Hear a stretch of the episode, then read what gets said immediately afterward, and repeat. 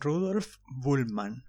Pocos teólogos han sido tan influyentes, tan malentendidos, tan amados y tan odiados como él.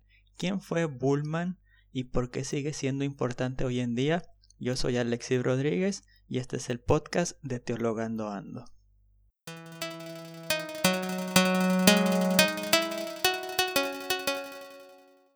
¿Qué tal amigos de Teologando Ando? El día de hoy quiero hablarles de un personaje específico, Rudolf Bullmann. Para muchos es casi una herejía mencionar su nombre. Muchos se asustan al escuchar su apellido. Es más, hagan la prueba. Bullmann, si tú eres conservador, muchas veces lo piensan casi como Satanás. Bullmann igual a Satanás. Si tú quieres asustar a un fundamentalista, ve y dile Bullmann y vas a ver cómo su reacción, si es que lo conoce prácticamente, es de alguien que ha escuchado hablar a Satanás. Pero ¿quién fue Bullman? ¿O quién?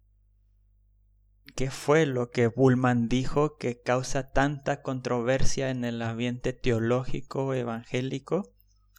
Hay que decir primero que Bullman fue un teólogo luterano, un teólogo tal vez eh, uno de los teólogos más influyentes de la primera mitad del siglo XX, que sus ideas aún funcionan o aún son puestas en práctica el día de hoy. Les cuento rápidamente que este es un podcast, un episodio que estoy grabando que también va a servir y va a ser parte de un curso que está preparándose sobre exégesis y donde vamos a contar un poco la historia de la exégesis desde los tiempos antiguos hasta los tiempos modernos, postmodernos y algunas aplicaciones. Así que estén atentos al blog, estén atentos al podcast y a la página de Instagram y de Facebook donde se estarán dando después nuevas informaciones acerca de este curso que va a estar bien interesante y va a ser totalmente online y abierto a cualquier tiempo que ustedes puedan tomarlo.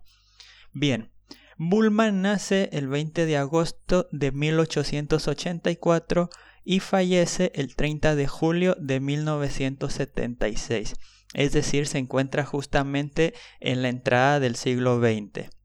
Bullman fue, en palabras de Javier Picasa, un hombre enciclopedia, es decir, un hombre que se opuso a la sobreespecialización que ya se estaba empezando a ver en esa etapa de la época y que hoy en día incluso se ve muchísimo más. Bullman fue un hombre de teología, fue un hombre de Biblia y fue un hombre de fe y un hombre de filosofía. Es decir, cuando él hace una investigación, no se queda solamente en la parte histórica, no se queda solamente en la parte filosófica, sino que realmente Bullman reconoce y sabe, y esto es bien importante, que él es un hombre de fe y que sus interpretaciones tienen que ver con su misma fe. Él no niega, y esto es muy importante para la interpretación de la Biblia hoy en día, que muchos todavía lo niegan, la subjetividad en la hermenéutica. Estamos en un tiempo donde el problema hermenéutico estaba de moda en Alemania y en todo el mundo, pero sobre todo en Alemania. ¿Qué es el problema hermenéutico? El problema de cómo entiende uno lo que lee o lo que escucha.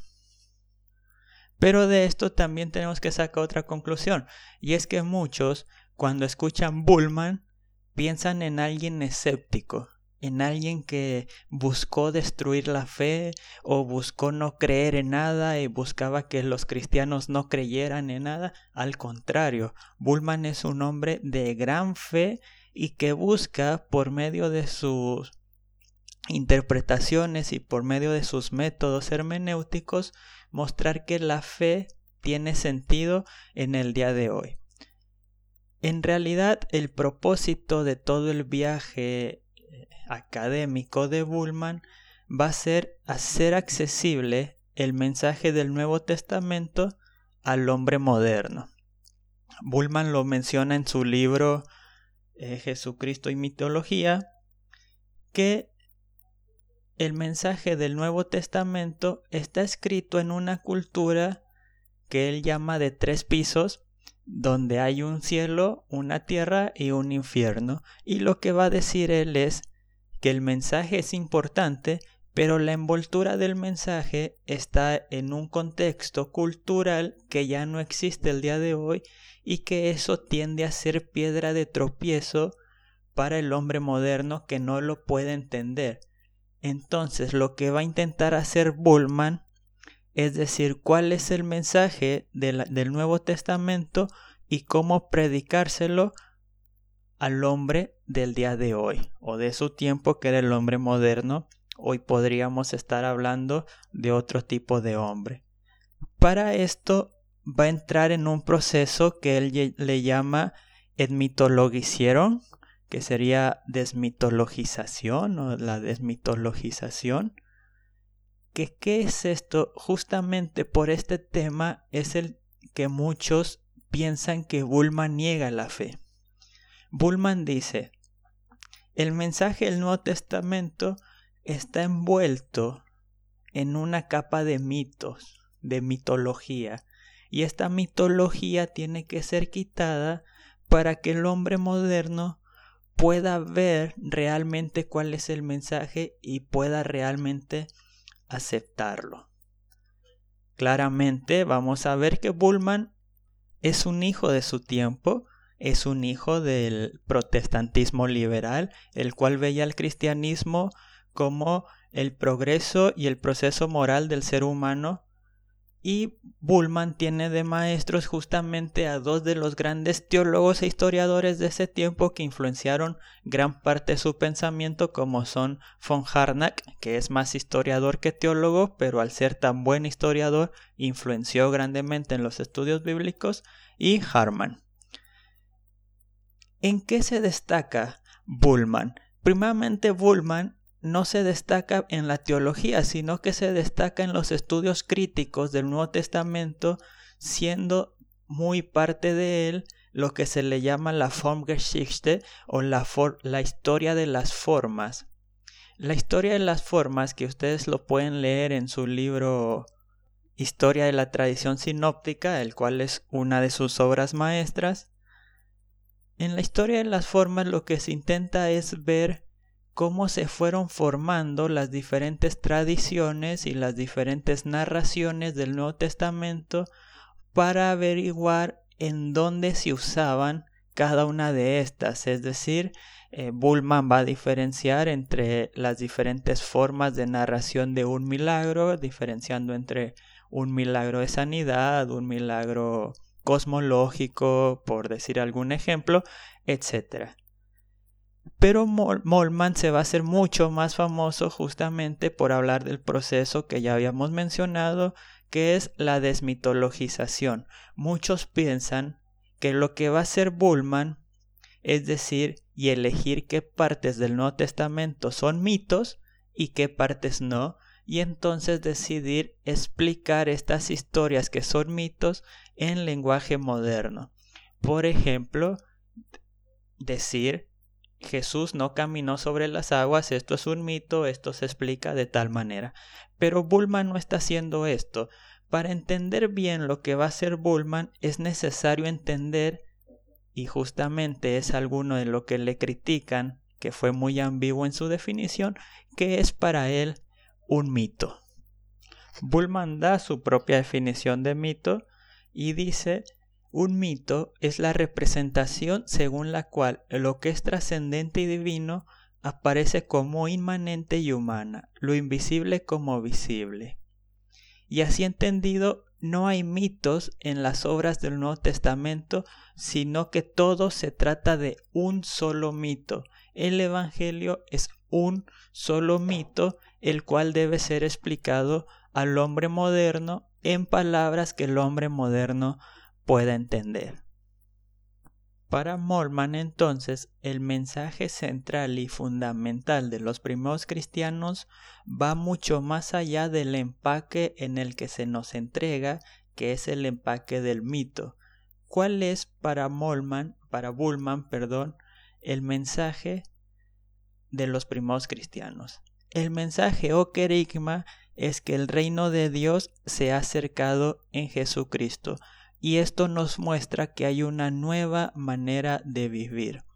Bullman interpreta el cristianismo desde la filosofía existencial del primer Heidegger, aunque muchos discuten si de verdad Bullman interpreta correctamente a Heidegger. Lo que Bullman va a ver en el hombre es que el hombre se encuentra en tensión entre lo que es, lo que lo arrastra, lo natural, y lo que puede llegar a ser, es decir, el llamamiento a salir de sí mismo. Los que han leído a Heidegger encontrarán un poco de esto en sus obras. El hombre arrastrado ante sí mismo es lo que el Nuevo Testamento llamaría vivir en la carne, vivir en el ego propio, vivir confiado en que él puede llegar a tener la felicidad y puede llegar a tener la plenitud de vida con sus propias fuerzas, con sus propios esfuerzos y centrado y cerrado en sí mismo. En cambio, el Evangelio nos muestra un camino en el que el hombre puede salir de sí mismo y puede realmente llegar a la plenitud de vida que se encuentra en un estilo de vida para el otro, en un estilo de vida entregado, que se manifiesta sobre todo en el único evento que Bullman va a considerar completamente histórico, que es la muerte de Jesucristo en la cruz. La muerte de Jesucristo en la cruz nos invita y nos llama y nos dice que hay una nueva posibilidad de vida para cada uno de nosotros.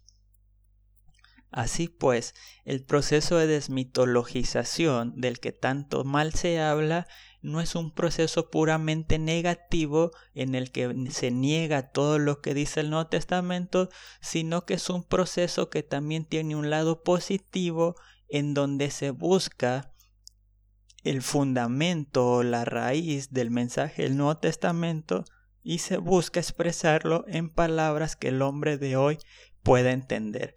Para decirlo sencillamente y para poner un ejemplo, cuando alguien moderno o alguien de nuestro tiempo, lo hemos visto, se enfrenta ante la historia de un milagro, muchas veces va a decir Bullman, la piedra de tropiezo se convierte en el milagro. El milagro es la piedra de tropiezo. Cuando la piedra de tropiezo debería ser el mensaje de que el reino de Dios se ha acercado y de que tenemos que vivir un nuevo estilo de vida. Va a decir Bullman, lo necesario es que la piedra de tropiezo sea Jesucristo y no sea lo demás. No sea, por ejemplo, y esto lo digo de mi parte, no sea, por ejemplo, el creer que la tierra se hizo en seis días y seis noches y que Génesis se toma como algo literal. No, la piedra de tropiezo tiene que ser el mensaje de Jesucristo y el mensaje de Jesucristo es el reino de Dios ha llegado, vivan de manera que el reino de Dios se manifieste en ustedes. ¿Cuáles son los problemas de la lectura de Bullman que por lo menos yo puedo llegar a pensar y que he leído en algunos libros y en algunos críticos del mismo Bullman. La primera es que al hablar del todo el mensaje del Nuevo Testamento como un mito, le quita la importancia a la historia. El judaísmo como el cristianismo, a diferencia de otras tantas religiones, tienen la particularidad de ser religiones de la historia y que tienen historia y como cristianos creemos que Dios se revela en la historia y es importante, si bien ser críticos ante los textos del Nuevo Testamento y sobre todo el Antiguo Testamento, también es importante saber la base histórica de cada uno de ellos el mensaje del Evangelio no es ahistórico como lo puede ser un mito que se repite y se repite y se repite, sino que tiene un inicio y va corriendo hacia un final. Otro gran problema, y para mí es el gran problema de la teología de Bullman, es que para él la fe o la salvación no se da en la cruz, sino en la aceptación de que el mensaje que la cruz nos enseña. Hay poca diferencia, pero es una diferencia muy profunda. Para Bullman, la cruz no es el evento que nos da la salvación, sino que es el evento que nos da la oportunidad de darnos cuenta de otra forma de vida posible y en el aceptamiento de este llamado es entonces que el hombre puede llegar a ser salvo. No hay un cambio ontológico en la cruz de Jesucristo. Jesús muere y muere solamente, vamos a decirlo de una manera sencilla que no le hace para nada justicia al pensamiento de Bullman, muere como un ejemplo más de lo que el hombre puede llegar a ser por la fe. La fe es aceptar este mensaje y vivir este mensaje de Jesucristo. Es decir, la fe tiene que ver más con la existencia mía que con lo que Jesús hizo hace más de dos mil años. Bullman también niega el acceso al Jesús histórico. Todo lo que tenemos en el Nuevo Testamento acerca de Jesús vendrían a ser historias de la primera comunidad cristiana sin ningún sustento histórico que lo pueda comprobar. Por lo tanto, no podemos decir que nada de lo que hay en el Nuevo Testamento hubiera pasado realmente. Estos son algunos de los problemas de Bullman. Sin embargo, tenemos que volver a recordar que él está en un tiempo determinado de la historia donde este tipo de pensamiento era bastante común y que fue bastante importante para que se desarrollaran ciertas teologías y ciertos métodos hermenéuticos que todavía hasta el día de hoy siguen siendo importantes. Por ejemplo, el estudio de las formas, todavía el libro de Bullman sigue siendo un referente que no ha podido ser superado por ningún otro. ¿Qué cosas positivas nos enseña Bullman? Bullman nos enseña a no dejar al lado el racionalismo nos enseña a no dejar al lado el descubrimiento de las ciencias por una fe que no piensa, pero también nos enseña a que todos los descubrimientos científicos pueden ser complementados por nuestra fe. No tenemos que elegir entre un lado o el otro porque ambos lados se complementan. Bulma nos enseña también a no ser tan inocentes en la lectura del texto bíblico, pero al mismo tiempo Bullman nos enseña que una lectura y un exégesis del texto bíblico siempre tiene que afectar nuestra existencia. No tiene sentido un estudio científico, no tiene sentido una exégesis académica si al final de cuentas esta no afecta nuestra existencia. Bien amigos, aquí dejo esta breve introducción al pensamiento de Bullman que la verdad se necesitarían clases enteras para poder hablar de él completamente, pero espero que les haya servido un poco para quitarse, ahora lo vamos a decir, para desmitologizar todo lo que hay alrededor de Bullman y poder leerlo, poder estudiarlo y que ustedes se animen también si tienen la posibilidad de darle una lectura a sus textos, que lo hagan sin miedo, no van a perder la fe y no se van a dar cuenta de nada que vaya a hacer que ustedes dejen de ser cristianos. Y si tú ya lo leíste, me puedes dejar en tus comentarios por qué te gusta, por qué no te gusta, o qué autor más quieres que toquemos en estos temas. Estamos pensando en autores importantes como Karl Barth después, que va a ser quien se le más suponga a la teología de Bullman, que tal vez en un próximo episodio estaremos hablando. Muchas gracias. Recuerden seguirme tanto en el podcast como en el blog y en las redes sociales Teologando Ando. Un abrazo a todos y quédense en casa.